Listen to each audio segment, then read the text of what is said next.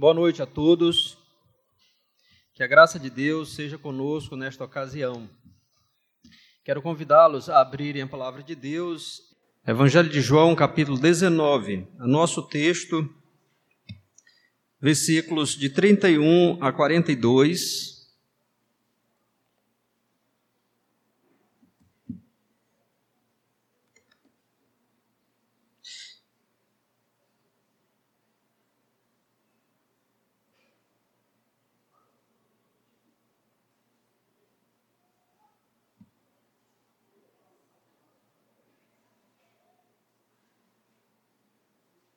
Nós faremos a leitura, irmãos, é, depois da oração e também à medida que formos fazendo a exposição. Oremos ao nosso Deus.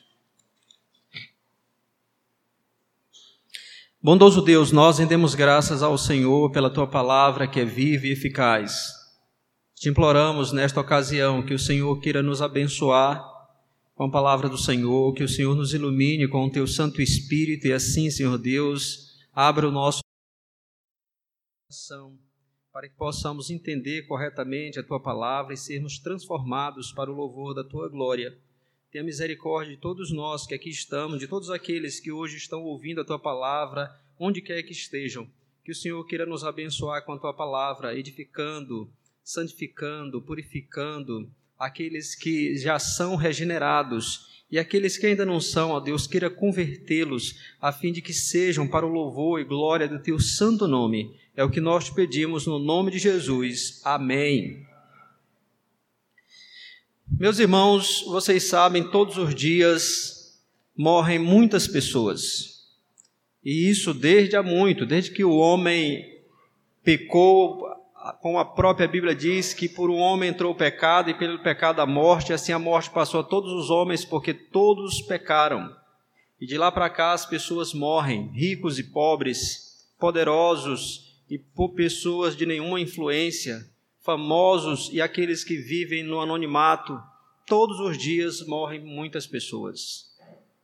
Mas nenhuma morte, nunca houve e nunca haverá uma morte tão importante como a morte que nós estamos considerando nesta parte do Evangelho de João, a morte do Senhor Jesus Cristo, porque a morte de Cristo foi uma morte substitutiva, uma morte para a redenção, uma morte que vai salvar uma multidão incontável de pessoas para a glória de Deus, e não só isso, vai retirar a presença e as consequências do pecado deste mundo. Então é a morte mais importante em toda a história, sem comparação.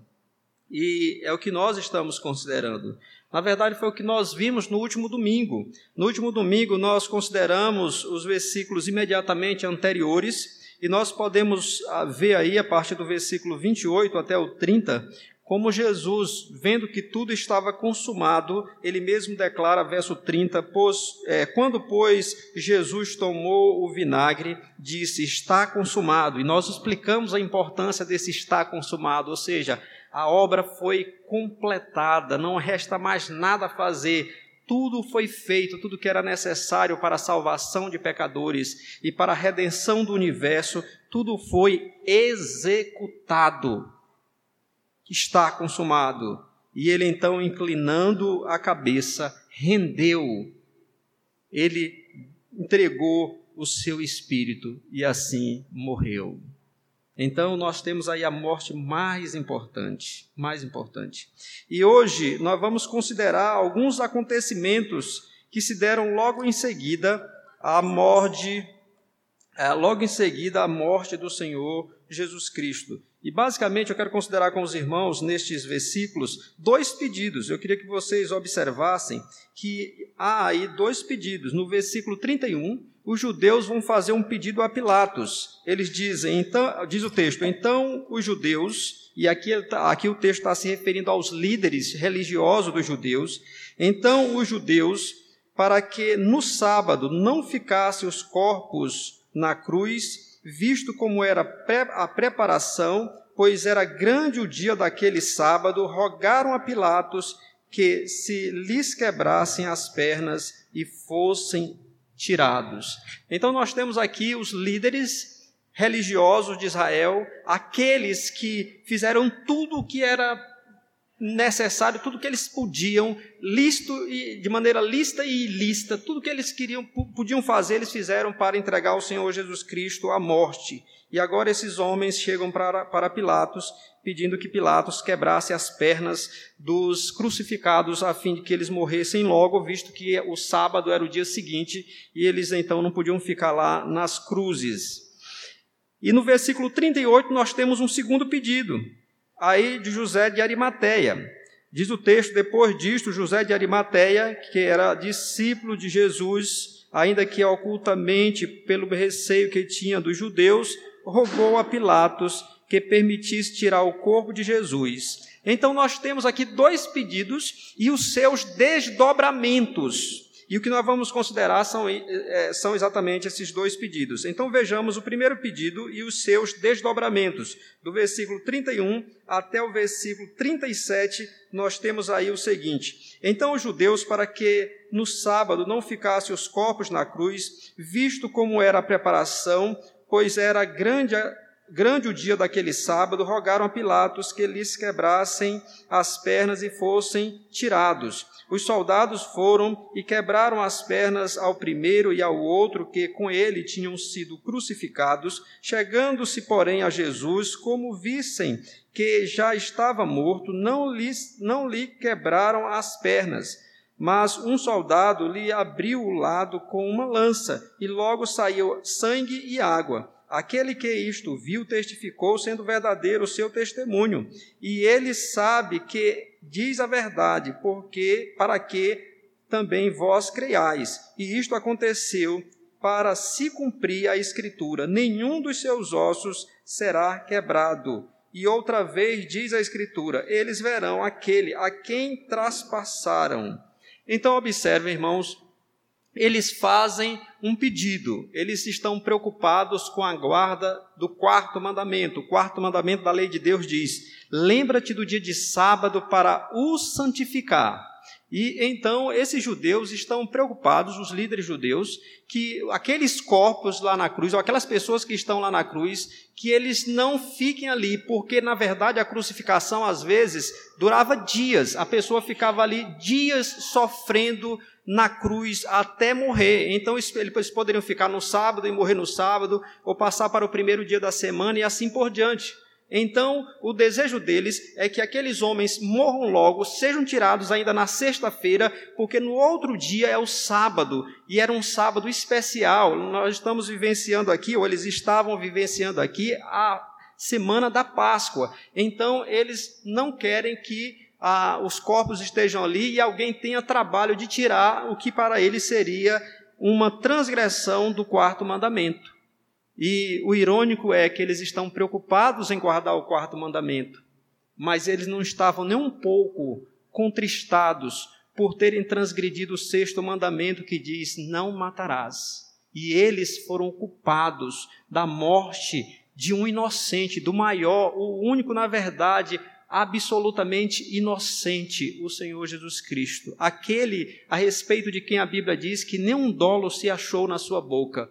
Eles foram os culpados disso, eles inclusive vão ser acusados pelos apóstolos desse crime que eles cometeram, mas eles não estão preocupados ou de alguma maneira entristecidos por terem feito isso. Então é uma incoerência muito grande da parte desses homens. Eles querem guardar o quinto, o quarto mandamento mas não estão preocupados em terem transgredido o sexto mandamento.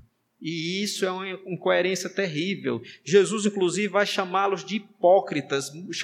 Já tinha chamado eles muitas vezes de hipócritas, porque são religiosos que querem fazer apenas o que lhes convém. E isso, irmãos, é algo do que nós devemos fugir. Nós devemos fugir dessa incoerência, dessa inconsistência. A Bíblia nos mostra que toda a nossa vida tem que ser para a glória de Deus. Não adianta querer fazer algumas coisas que nos convêm e outras não. A nossa vida, ela tem que ser toda ela dedicada a Deus, todas as áreas. Tudo. Por isso Jesus disse: se alguém quer ser meu discípulo, se alguém quer vir após mim, negue-se a si mesmo, tome a sua cruz e siga-me. É interesa de coração que Deus exige de cada um de nós, de mim e de vocês. Caso contrário, nós estaremos vivendo uma falsa religião, uma religião caracterizada pela hipocrisia, uma religião dominada por um, por um coração pecaminoso, como era o caso desses homens. Então eles estão preocupados simplesmente ah, com o quarto mandamento. E eles então pedem a Pilatos que alguém vá lá e quebre as pernas dos crucificados. E aí Pilatos atende ao pedido. Eles então seguem para os soldados vão para quebrar as pernas dos crucificados. E eles quebram do, de um. O próprio João já nos mostrou aqui que Jesus foi crucificado entre dois homens, um à sua direita, outro à sua esquerda, ele no meio. Então os soldados vão até lá, eles quebram a, as pernas daqueles homens, mas quando eles chegam em Jesus, Jesus já tinha morrido. Nós vimos no domingo passado que o próprio Jesus decidiu a hora que ele ia morrer. Ele vendo que tudo estava consumado, ele rendeu o seu espírito. E aí o que acontece? Eles não quebram as pernas do Senhor Jesus. Mas um dos soldados, versículo 34, pega uma lança e perfura do lado de Jesus, e dali sai, sai sangue e água. Sai sangue e água. O propósito de João em registrar isso, meus irmãos, essa saída de sangue e água, muito provavelmente era exatamente para mostrar que Jesus de fato havia morrido. E quando João escreve, o apóstolo João foi provavelmente o último, último apóstolo a morrer. Os livros de João são, muito provavelmente, os últimos escritos do Novo Testamento. E na época de João, já começava uma heresia que vai crescer e se manifestar de uma forma mais ah, digamos assim, avantajada no futuro, mas ah, já havia lá uma, uma heresia chamada docetismo. O docetismo, a palavra é, vem aí de parecer, a palavra docetismo ou docet significa parecer. E a, e a ideia era o seguinte, que eles diziam que Jesus, ele não era verdadeiramente homem, ele não era verdadeiramente homem, ele apenas parecia ser um homem. Ele era Deus, mas não era plenamente homem. Na verdade, ele é apenas uma aparência de homem. E isso seria terrível, isso era terrível para a fé cristã, por quê? Porque se Cristo não era homem como nós, verdadeiramente, ele não, não morreu na cruz. A, a, a, morte foi apenas ali, aquilo que nós vemos como morte foi apenas uma aparência. E se ele não morreu, então os nossos pecados não foram é, punidos na cruz, não foram cancelados na cruz. E se os nossos pecados não foram cancelados na cruz, nós estamos sob condenação. Então era algo terrível. E João então quer mostrar que de fato ele morreu.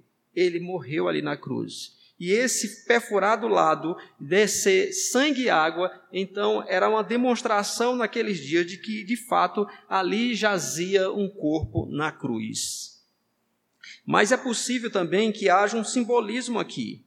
Ah, alguns, os estudiosos discutem a respeito do que seria esse simbolismo, sangue e água saindo do lado de Jesus. O mais provável, irmãos, é que esse, isso aqui signifique o seguinte: água na Bíblia, nós vamos ver que ela está muito associada com purificação. E sangue com vida. O sangue é vida, nós vemos isso na, em muitas partes nas Escrituras. Então, o, que, o, simbolismo provavelmente que esteja aqui, se João estava pensando em algum simbolismo, é exatamente que da morte do Senhor Jesus Cristo, do sacrifício perfeito dele na, cru, na cruz, fluem purificação e vida espiritual para todos aqueles que nele creem. É somente através do sacrifício perfeito do Senhor Jesus Cristo que pecadores miseráveis como eu e vocês podem ser purificados e ter vida espiritual. espiritual. Então, é, provavelmente seja esse o simbolismo. Mas vejam, irmãos, o, que, o que nós vamos perceber é que essas ações dos soldados, tanto a, a ação de, de deixar de quebrar as pernas de Jesus, como também de perfurar o lado de Jesus, nessas ações, aqueles soldados estavam cumprindo, sem saber e sem a menor intenção, eles estavam cumprindo a palavra de Deus, as profecias do Velho Testamento. É isso que João vai nos mostrar a partir do versículo 36. Observem que ele vai dizer assim, ó: "Isto aconteceu para se cumprir a escritura". E aí ele diz assim: nenhum dos seus ossos será quebrado. E ele está se referindo a respeito de que quando os guardas chegaram lá, Jesus já estava morto e ele não, eles não quebraram as pernas de Jesus. E então João vai dizer que isso aconteceu para se cumprir a escritura. E a Escritura dizia isso lá em Êxodo, capítulo 12, acerca do Cordeiro Pascal, que lá, quando Deus instituiu, e aí é preciso a gente lembrar aqui o contexto da Páscoa, quando Deus foi tirar, libertar o seu povo lá do Egito, que estava numa escravidão severa por 400 anos, Deus então diz a Moisés que naquela noite em que ele iria enviar a última das dez pragas, que era exatamente o anjo destruidor que viria e mataria todos os primogênitos do Egito, desde os primogênitos dos animais até o primogênito de Faraó, ele iria, esse anjo iria matar todos os primogênitos do Egito. Então eles deveriam pegar um cordeiro e eles deveriam a, imolar esse cordeiro, pegar o sangue e passar nas portas, para que quando o anjo viesse, passasse sobre. Páscoa significa exatamente isso, passar sobre. E em, mas esse cordeiro não podia ter os seus ossos quebrados, ele tinha que ser assado inteiro. Por quê? Porque ele era um tipo de Cristo ele apontava para Cristo. O texto que nós lemos diz que o nosso, que Jesus Cristo é o nosso Cordeiro Pascal que foi imolado. Qual é a relação? Porque o tipo é aquela figura que aparece na história e ela é uma coisa menor, mas ela aponta para algo grandioso. Então, aquele cordeiro que eles matavam e que eles, que eles mataram, que eles pegaram sangue e passaram nas portas, simbolizava exatamente o seguinte: que, Jesus, que seria somente através do sangue de Jesus que nós pecadores seríamos livres da ira de Deus contra os nossos pecados. Somente o sangue de Jesus sobre a nossa vida iria nos livrar do juízo de Deus sobre nós, o juízo eterno de Deus. Ele é o nosso Cordeiro Pascal. E não somente isso, porque ali o que, é que vai acontecer? Naquele momento vai acontecer o êxodo, ou seja, o Senhor vai tirá-lo da escravi... tirar o povo da escravidão e levar para a terra prometida. E é exatamente isso também que acontece em Jesus Cristo, que Deus nos liberta da escravidão do pecado do estado de condenação do pecado para nos levar para Canaã celestial, isto é, para novos céus e nova terra nos quais habita a justiça. Jesus é o nosso Cordeiro Pascal, Jesus Cristo é o nosso êxodo, porque nele é que nós temos a libertação. É isso que está tudo simbolizado ou, ou dito aqui de, uma, de maneira implícita nesse texto esse cordeiro apontava para Cristo. Então, quando Cristo morre na cruz, ele está cumprindo tudo aquilo para o que aquele cordeiro, aquele cordeiro apontava. E aí, irmãos, é, ah, mas ainda tem um outra, uma outra coisa. No versículo 37 nos diz, tem um outro texto que se cumpre, ou seja, a questão de ser perfurado do lado. Ele diz assim: E outra vez diz a Escritura: E verão aquele a quem traspassaram. Esse, essa aqui é uma citação de Zacarias capítulo, Zacarias capítulo 12, verso 10. O contexto lá é o seguinte: Deus está prometendo ao seu povo que ele vai trazer um, um, um, uma, um avivamento, um despertamento espiritual para os judeus. E eles vão olhar e vão ver aquele a quem ele, eles traspassaram, e eles vão lamentar o Novo Testamento vai usar essa passagem em outros lugares para falar acerca da segunda vinda de Cristo, de que as pessoas vão olhar para ele e vão lamentar, umas porque pecaram contra ele, porque fizeram mal contra ele. E aqui João vai usar exatamente para mostrar o seguinte: que esse que estava na cruz, que teve a lança do lado, é esse que está sendo traspassado agora. É importante os irmãos entenderem o seguinte, ó, a profecia de Zacarias, ela fala: eles verão aquele a quem traspassaram. Então, nós teríamos dois acontecimentos. A pessoa, uma pessoa seria traspassada, e no futuro eles veriam, eles iriam ver aquele a quem traspassaram. Está acontecendo o primeiro passo aqui. João está dizendo, está dizendo para os seus leitores, aquilo que aconteceu na cruz foi a primeira parte da profecia de Isaías, ou perdão, de Zacarias. Ele foi o traspassado. E é esse mesmo que um dia virá, que voltará e que trará juízo, juízo sobre uns e redenção para outros. Então ele está mostrando que é em Cristo que, que exatamente vai fazer essa, esse cumprimento total dessas profecias da palavra de Deus. Então, irmãos, o que, é que nós aprendemos aqui nesse ponto? Primeiramente, nós aprendemos que somente em Jesus Cristo é que nós encontramos verdadeira libertação, vida e purificação espirituais. É nele que somos livres da morte eterna, somos conduzidos aos novos céus e à nova terra, porque ele é o nosso Cordeiro Pascal, ele é o nosso êxodo. Esse texto nos mostra também, ele nos mostra também que Jesus Cristo é aquele que ele foi traspassado pelas lanças, mas traspassado também pelos pecados dos homens. E todo aquele que nele crê será salvo no último dia. Mas todo aquele que o rejeitar no último dia lamentará por terem traspassado o Senhor Jesus Cristo. Então nós precisamos, meus irmãos, nós que cremos no Senhor Jesus, nós devemos louvar a Deus todos os dias e render-lhe graça porque ele nos conduziu ao seu Filho bendito Jesus Cristo. João já disse aqui no capítulo 6, o próprio Jesus disse que ninguém iria até ele se o Pai não, não enviasse. E se hoje nós estamos em Cristo, nesse Redentor, se nós fomos alcançados por esse Cristo maravilhoso, é porque o Senhor nos levou ao seu Filho bendito Jesus Cristo e hoje estamos nele. Não é porque somos melhores, não é porque há algo em nós de, de bom, mas é porque ele nos alcançou com a sua graça e agora nós estamos em Cristo, aquele que, nos, que é o nosso Cordeiro Pascal, aquele por meio de quem nós temos os nossos pecados perdoados, aquele cujo sangue nos lavou e nos purificou, aquele cujo sangue nos tornou aceitáveis diante de Deus aquele que nos deu a verdadeira, maior e mais preciosa libertação, a libertação dos nossos pecados e da condenação eterna que vem aos homens por causa dos seus pecados. Louvado seja Deus por isso. Louvemos a Deus por isso. Mas aqueles que não creem, se há alguém aqui que não crê em Cristo Jesus como Senhor e Salvador da sua vida, eu lhe digo, não perca essa oportunidade de crer nele, de se voltar para ele, porque você nunca vai encontrar a purificação dos seus pecados senão em Cristo.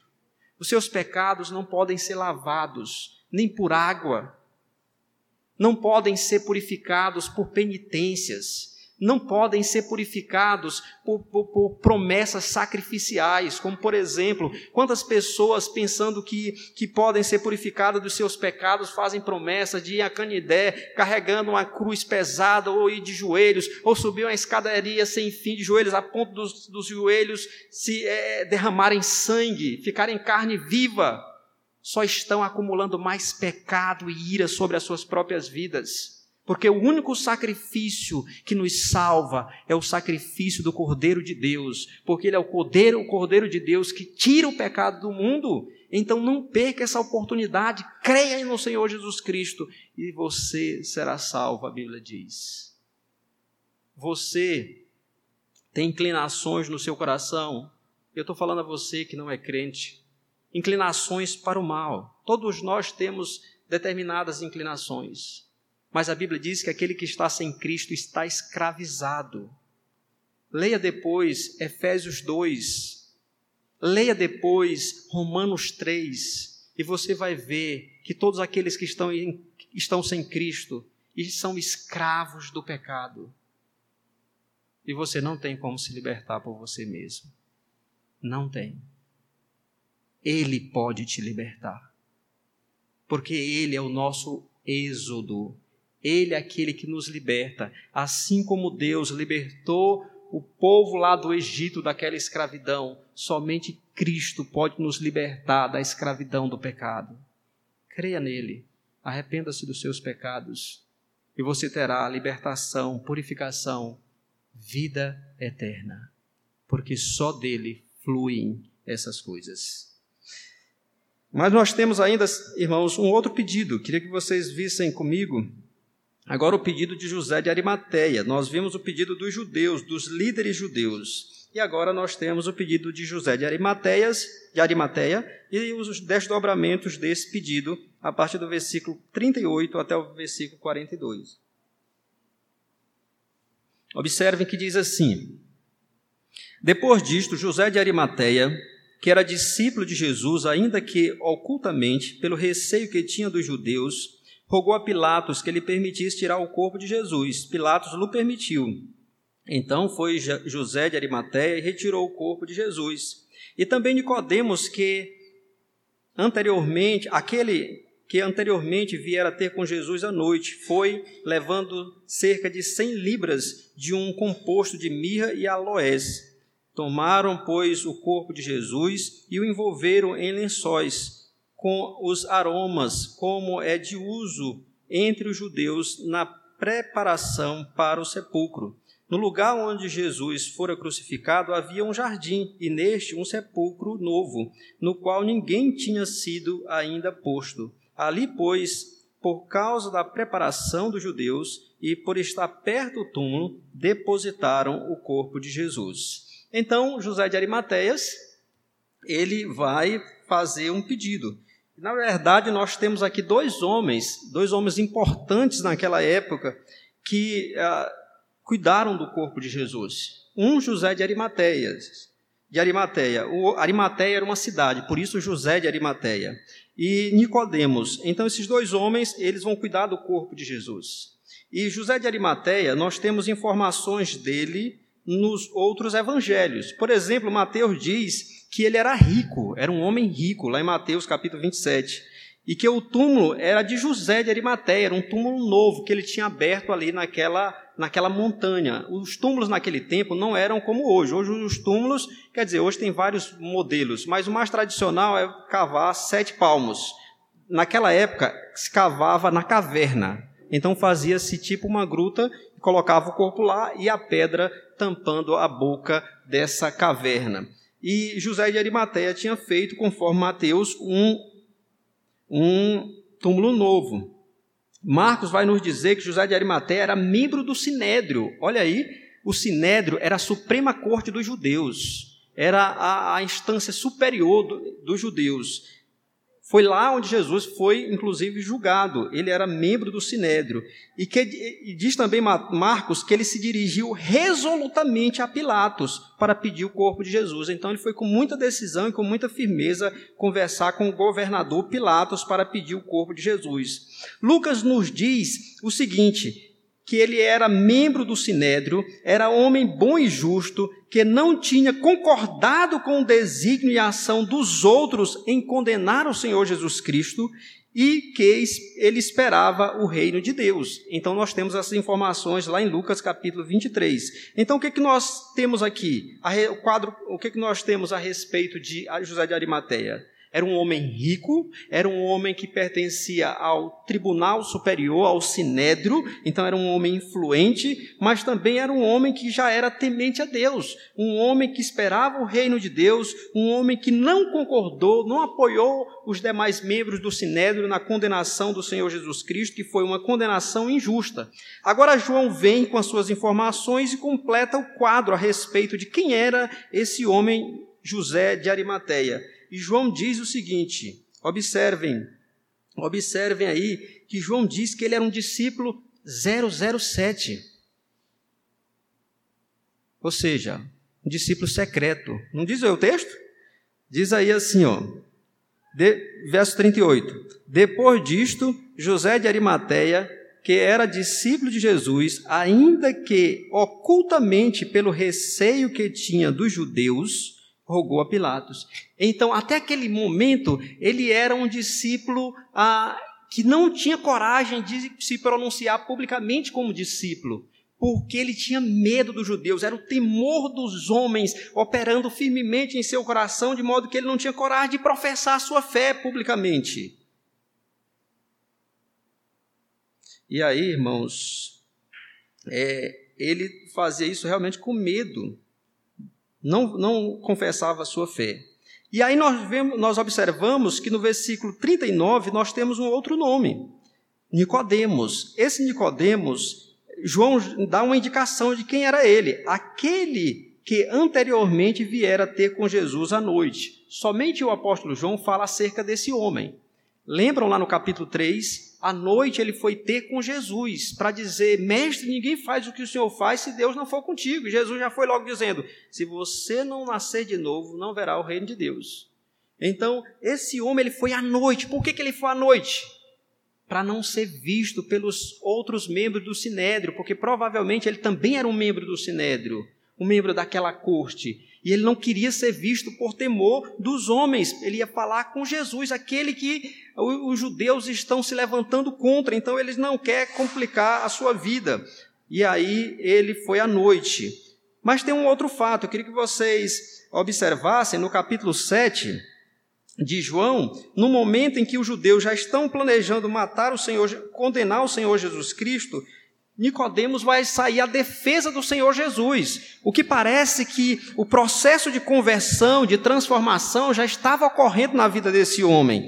No capítulo 7 de João, do Evangelho de João, a partir do versículo 46, alguns soldados, 45 diz assim: Voltaram pois os guardas da presença dos principais sacerdotes à presença dos principais sacerdotes e fariseus, e estes lhes perguntaram: Por que não, trouxe, não, não trouxestes? Então, aqui os, soldados, os principais sacerdotes mandaram prender a Jesus, e aí os soldados foram lá, mas ao ouvirem a pregação de Jesus, eles ficaram tão maravilhados que eles não tiveram coragem, voltaram, e eles estão perguntando: Por que, que vocês não trouxeram? E aí eles vão falar algumas coisas, ali os sacerdotes e os fariseus, e aí vejam, versículo 50: Nicodemos, um deles, que antes fora ter com Jesus, perguntou-lhes: Acaso a nossa lei julga um homem sem primeiro ouvi-lo e sem saber o que ele fez? Então vejam, ele sai aqui em defesa do Senhor Jesus Cristo. Ah, parece que ah, o Espírito já está operando na vida desse homem. E agora, por fim, quando Jesus morre, ele se apresenta e se une a José de Arimateia, trazendo perfumes para ungir o corpo do Senhor Jesus Cristo para o sepultamento, conforme o costume daquela época entre os judeus. Então, esses homens, meus, meus queridos, meus irmãos, eles haviam sido covardes até esse momento. Eles já haviam sido dominados pelo temor dos homens a ponto de não professarem a sua fé. Mas agora, alguma coisa aconteceu. Acredito que a morte de Jesus impactou profundamente a vida daqueles homens. E eles vão agir de maneira muito arriscada agora. Eles vão agir de uma maneira a se colocarem em perigo, e duplamente. Primeiro, porque agora, uma vez que ele tá, eles estão pedindo, no caso José de, José de Arimateia, está pedindo o corpo de Jesus, e Nicodemos se unindo a José de Arimateia, eles certamente seriam odiados pelos outros membros do Sinédrio e por muitos outros judeus. E mais, eles estão pedindo a Pilatos, o governador, e eles estão pedindo um corpo de alguém que foi condenado e executado por sedição, por rebeldia, conforme era a acusação. Injusta sim, mas essa era a acusação. Ou seja, é alguém que se levantou contra o Império Romano, teoricamente.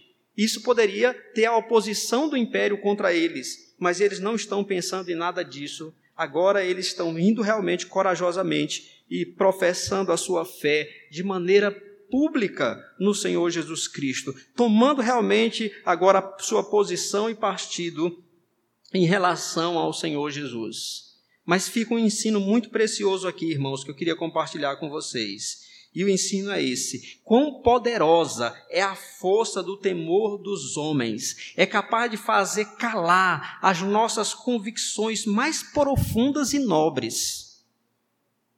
Entendam isso. O temor dos homens é, é uma força tão poderosa que é capaz de calar as nossas convicções mais profundas e mais nobres. Esses homens, eles já criam no Senhor Jesus Cristo. José de Arimateia já era um discípulo, mas o temor dos homens é tão forte na vida deles que está reprimindo isso. E quantas vezes, irmãos, isso não acontece comigo e com vocês? Quantas vezes o temor dos homens é muito mais forte no nosso coração do que nosso temor para com Deus e a nossa fé para com Deus? Foi isso que aconteceu com Pedro, por exemplo, antes, ah, quando ele negou o Senhor Jesus Cristo. Ele já era um crente, era um servo de Deus.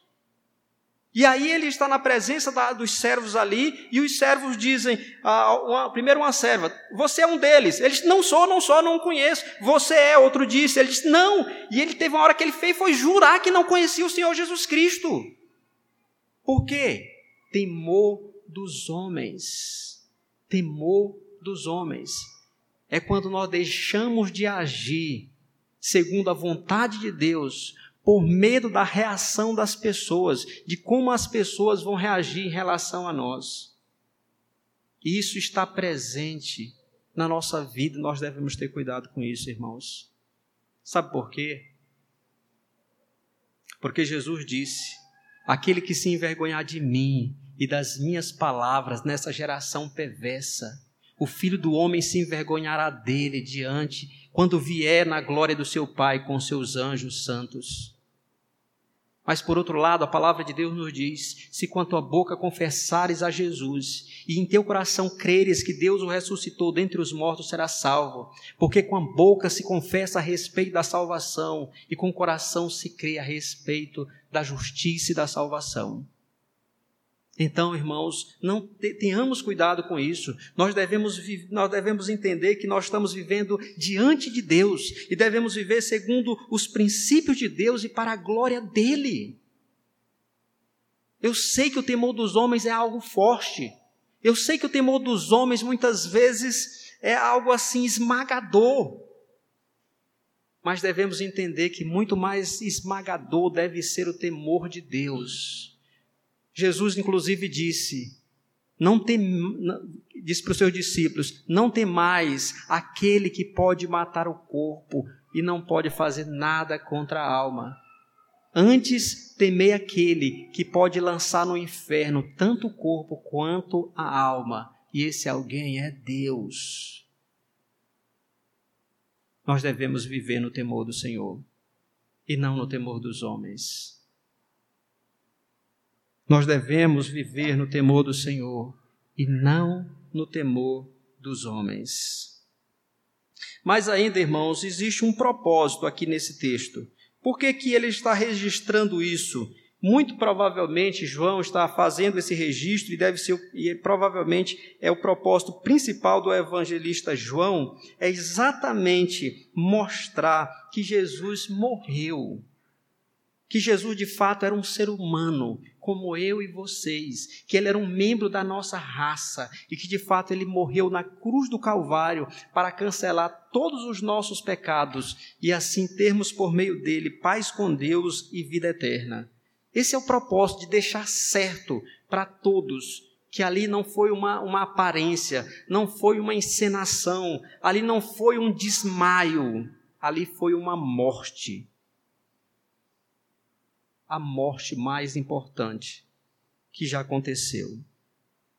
A morte do Senhor Jesus Cristo, do eterno Filho de Deus que se fez homem, para que naquela cruz maldita os nossos pecados caíssem sobre ele e nós fôssemos sarados, e nós fôssemos curados e libertados para a glória do nosso Deus. Então, a morte de Cristo, meus irmãos, foi um fato ele morreu como nosso substituto. Quem devia estar naquela cruz era eu e você. Na verdade, aquela cruz ali foi um inferno, e é isso que eu e você merecemos, por causa dos nossos pecados. Porque cada pecado que cometemos é, um, é, é, é, é uma ofensa à santidade, à justiça, à bondade, à misericórdia de Deus. E nós merecemos o inferno por melhor que você se ache, ou por melhor que as pessoas pensem de nós, nós merecemos o inferno. Mas Cristo sofreu naquela cruz para que eu e vocês tivéssemos novos céus e nova terra.